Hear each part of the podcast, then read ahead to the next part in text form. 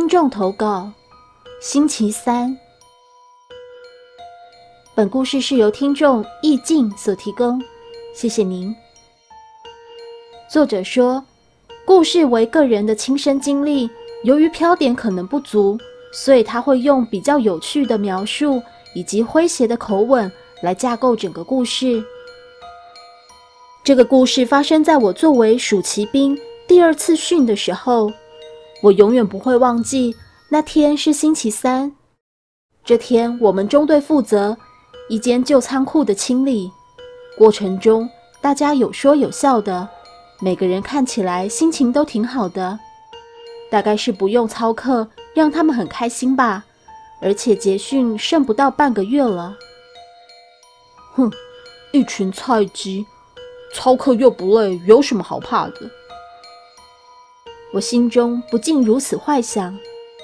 整理仓库耗费了一整天，我们几乎把所有东西都搬出来了。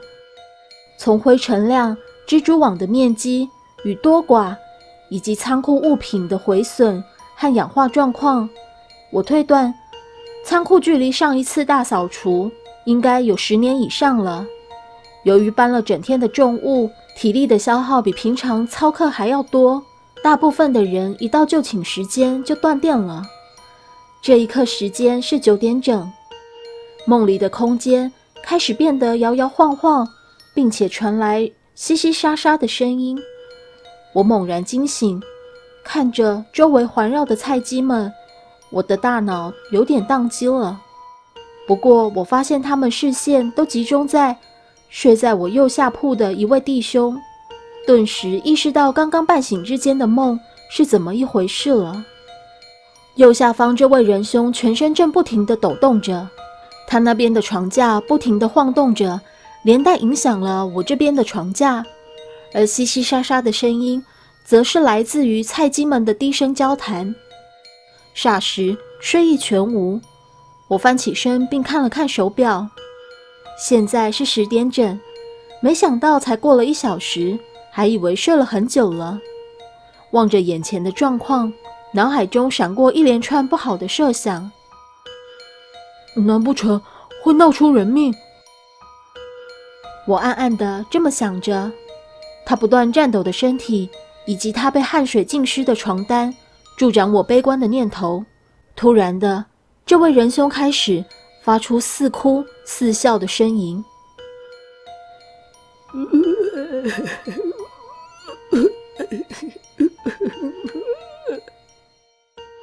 面对如此邪门的光景，大家的身体都震了一下，明显是被吓到了。有些人还退后了一小步。唉，这情况是不是变得更糟了？不过，这难道就是所谓的灵异现象？我如此嘀咕着。之后没多久，队上长官们都跑了进来。跟我想的一样，我注意到有人不在床铺上，也不在围观的人群中。那他不是内急去上厕所，就是去通知长官了。但基本上跑去厕所的选项也可以删去了，因为现在离就寝时间也才刚刚过一个小时。大部分的人在睡前都会先上个厕所，就算现在有尿意，也不会很急迫。至少不会忽视眼前的状况，跑去上厕所。而消失的弟兄也不是这个时段的站哨人员，所以他只可能是去找长官。思绪回归，目光对焦在眼前的场景，区队长们把那位还在发出呻吟声的仁兄，连同床垫拉了出来。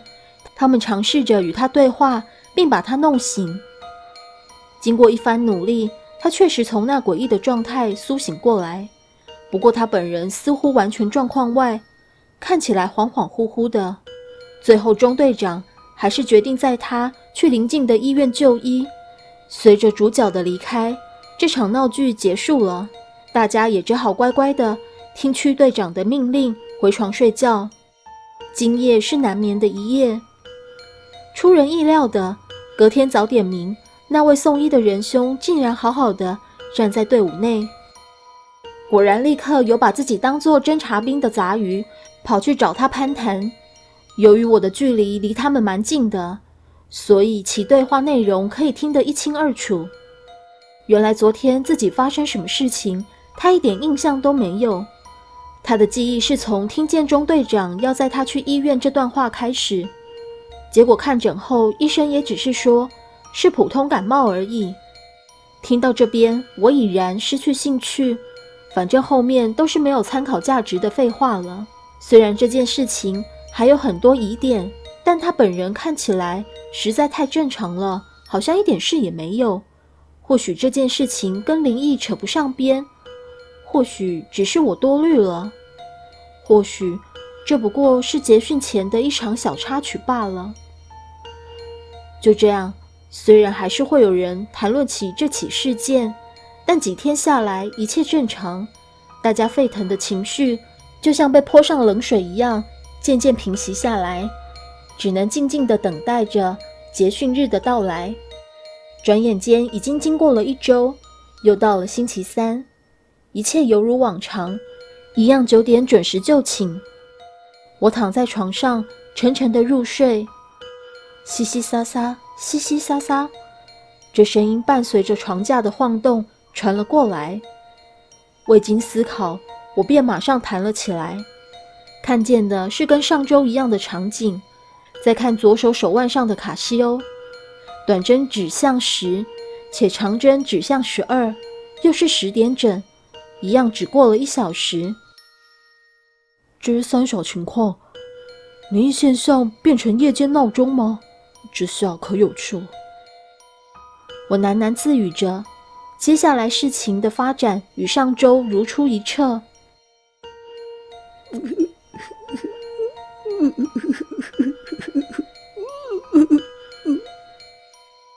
诡异的似哭似笑声，颤抖的身躯。和沾满汗水的床单深深烙印在我的心里。那周末我放假回去，就把事情告诉了父母，他们又转告给认识了很久的师傅。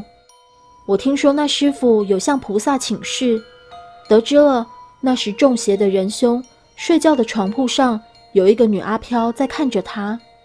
不知道是因为没看到当事人，还是因为没有去到现场。又或者是其他原因，所以只能知道这么一点资讯。我是一个信奉科学的人，看待任何事情都会套上科学的滤镜，相信任何事情的发生都是有原因的，而科学能够解释事情发生的原因，甚至是一切。但面对这种科学不能解释的事情，还是抱着宁可信其有的态度。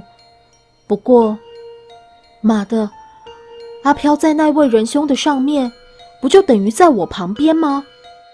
我错愕地度过了整个假日，很快又到了收假的时间。我略微忐忑地走进营区，走入了寝室。我看见了许多人身上带有原本没有的吊饰，估计都是周末求来的护身符吧。果然，大家都很紧张啊。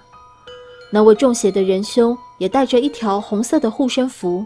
杂鱼们看见当事人也带着护身符，似乎更加紧张了。不过寝室紧绷压抑的氛围，倒让我有点享受。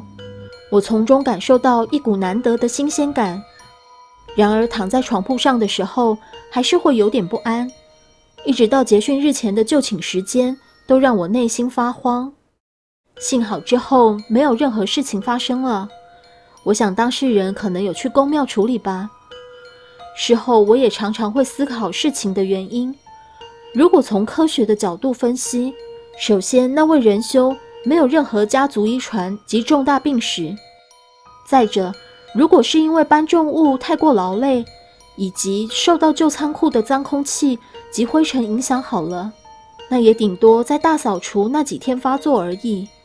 凭什么下周还会出现相同的状况？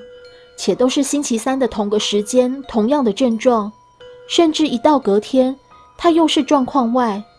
看样子，目前也只能用灵异现象解释了。